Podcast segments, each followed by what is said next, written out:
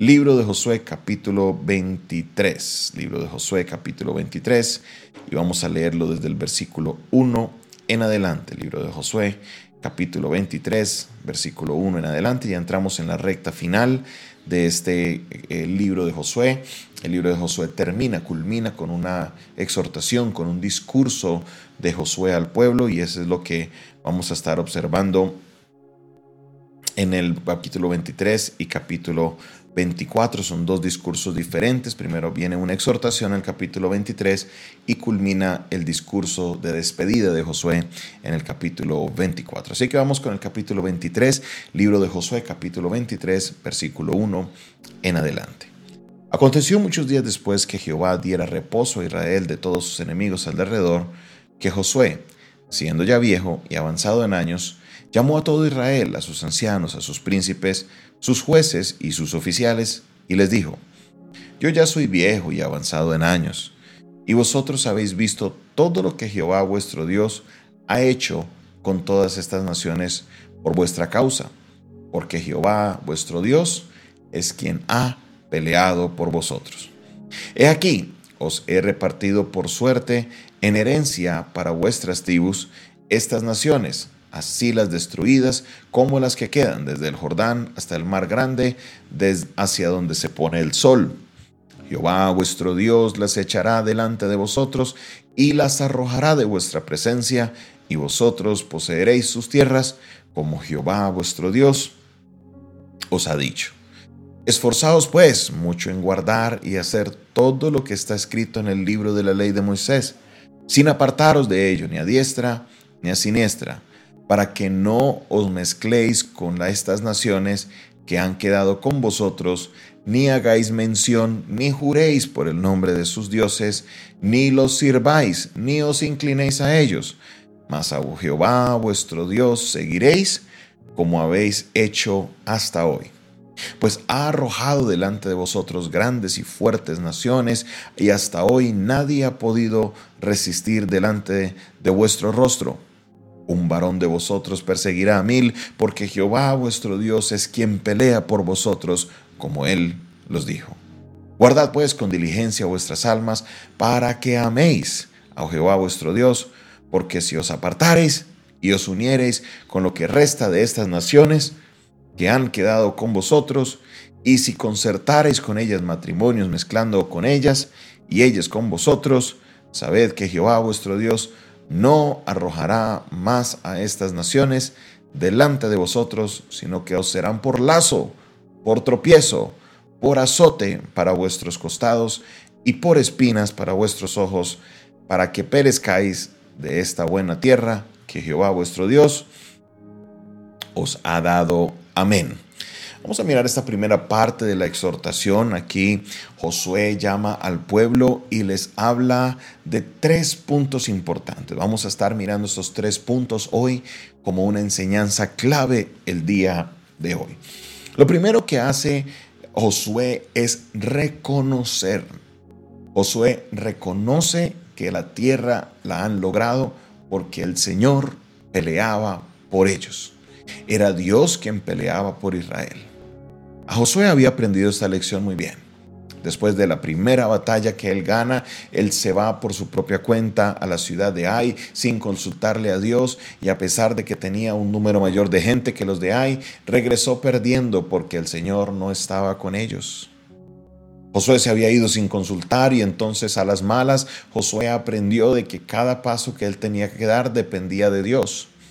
Muchas veces nosotros que venimos en una racha de buen tiempo y entonces nos empezamos a fiar en nuestras decisiones, en nuestros, en nuestros pensamientos y creemos que porque lo, como lo estamos haciendo nosotros y nos ha ido bien, pues nos va a seguir yendo bien. Y entonces viene un momento en nuestra vida en que algo nos detiene porque tenemos que reconocer que si hemos recibido alguna victoria, no es porque nosotros hemos hecho un buen trabajo, sino porque la mano de Dios ha estado con nosotros. Oh, aleluya. Vamos, colóquelo conmigo ahí en el chat. La mano de Dios ha estado sobre mi vida.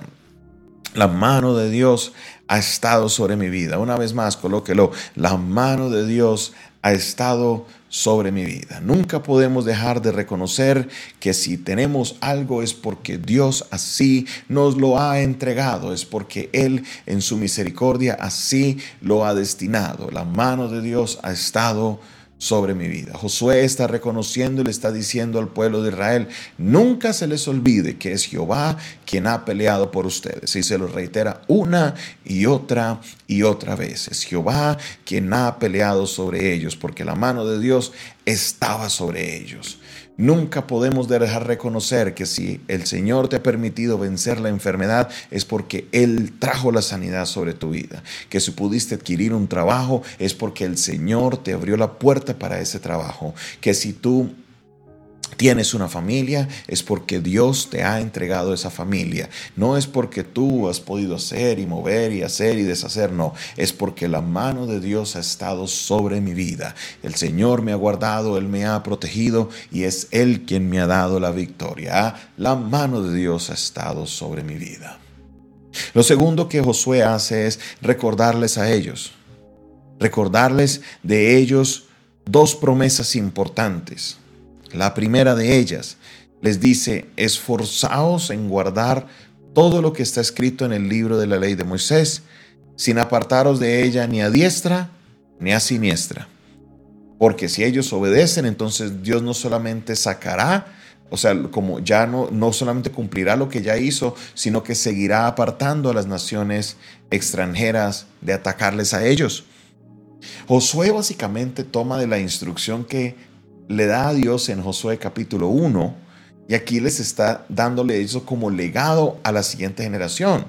Les dice, esfuércense en guardar. Recuerden la instrucción, tres veces le dice el Señor, esfuérzate y sé valiente, esfuérzate y sé valiente, esfuérzate y sé valiente. Esfuérzate para poder guardar los mandamientos que el Señor tu Dios te ha entregado. Esfuérzate, le dice el Señor. Ahora Josué le dice al pueblo, después de cumplir su misión, le dice a todos ellos, esfuércense de guardar todo lo que el Señor les da por medio de la ley de Moisés y no se aparten de ello ni a diestra ni a siniestra. Aquí volvemos a tomar del versículo 8, Josué 1.8, nunca se apartará de tu boca este libro de la ley, sino que meditarás en ella de día y de noche para que entonces hagas conforme a lo que en ella está escrito, porque entonces el Señor hará prosperar tu camino y todo te saldrá bien. Aquí el Señor, ah, por medio de Josué, le está diciendo al pueblo, no se aparten de lo que el Señor les ha dicho, ni a diestra ni a siniestra. Permanezcan ahí, sigan ahí, no se alejen, esfuércense para cumplir los mandamientos del Señor y el Señor continuará con ustedes como Él lo ha prometido. Ahora viene la tercera parte, una alerta, una instrucción, una alerta importante. Y es que Dios les dice a ellos o les recuerda por medio de Josué que no se mezclen con las naciones que quedaron. Ellos no sacaron a todas las naciones, quedaron algunas por ahí. Pero les dice eh, Dios, no se casen con ellos. Esto es un mandamiento que viene desde Deuteronomio. No se casen con naciones extranjeras. No se casen con ellos. ¿Por qué? Ay, no, es que los israelitas son racistas, es que Dios es racista. No, no se equivoque. La razón por la que Dios les dice esto es porque las naciones que están ahí buscarían alianzas con los israelitas por medio del matrimonio. Y cuando entra un matrimonio con una persona extranjera, entran también sus costumbres. Son dos almas que se unen en una sola. El hombre dejará a su padre y a su madre, se unirá a su mujer, y los dos serán qué? Una sola carne. Entonces, las costumbres que vendrían también de los otros hogares serían parte de este nuevo hogar, la idolatría, la adoración a los dioses ajenos, eh, todas las costumbres que son erróneas y contrarias a la voluntad de Dios entrarían al hogar porque por medio del matrimonio se estarían uniendo estas dos familias. Oiga, ¿y sabe qué pasó? Israel no escuchó. Vemos en Esdras capítulo 9, 8 y 9 que ellos se unieron. Desde el sumo sacerdote empezaron a casarse con las naciones extranjeras y Esdras dice, por esta razón Dios nos envió a Babilonia por 70 años. Ellos no hicieron caso a la voz de Dios y esto les costó carísimo. Les costó carísimo porque no hicieron caso, hicieron caso omiso a la recomendación del Señor. Pastor, ¿y eso para nosotros hoy qué tiene que ver? Número uno, que tenemos que obedecer la ley de Dios, tenemos que obedecer la palabra de Dios. Y esta ley de que no se casen con extranjeros nos trae a nosotros el recuerdo de que no nos unamos en yugo desigual. Cuando usted se casa, cuando usted se une a una persona, si usted está en planes de casarse, si usted está pensando tomar esa decisión y usted está unido a una persona que no es creyente, su noviazgo es una persona que no es creyente, cuando usted se case van a venir los problemas porque las dos costumbres se unirán en una sola. Si no, pregúntele a todos los que están conectados en esta hora que se han unido en yugo desigual. Han habido inconvenientes porque las maneras de ver las cosas son diferentes, porque las maneras de observar la vida son diferentes.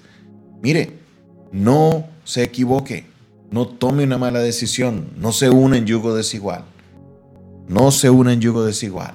Esto causará muchos problemas. Cuando vengan los hijos, ay, si los bautizamos, ay, no, y si lo presentamos, y empieza la guerra de familias. Ay, que si lo llevamos a la escuela dominical, no, que hay que llevarlo a misa, no, que hay que llevarlo a la sinagoga, no, que hay que llevarlo allá a la mezquita. Oiga, es todas estas cosas causan problemas. Siga mejor los caminos del Señor.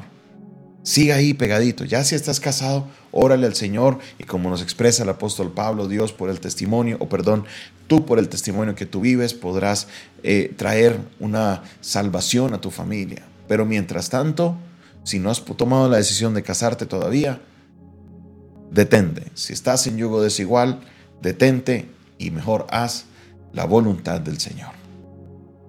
Gracias Señor te damos en este día por tu palabra.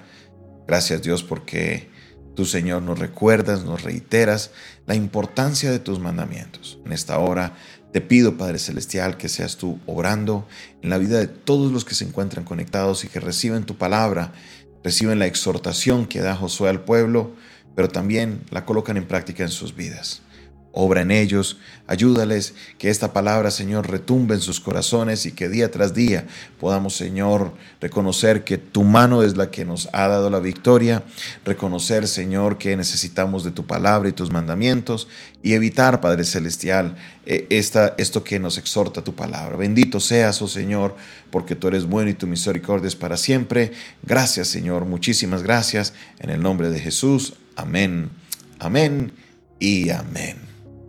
Esta fue una producción del Departamento de Comunicaciones del Centro de Fe y Esperanza, la Iglesia de los Altares.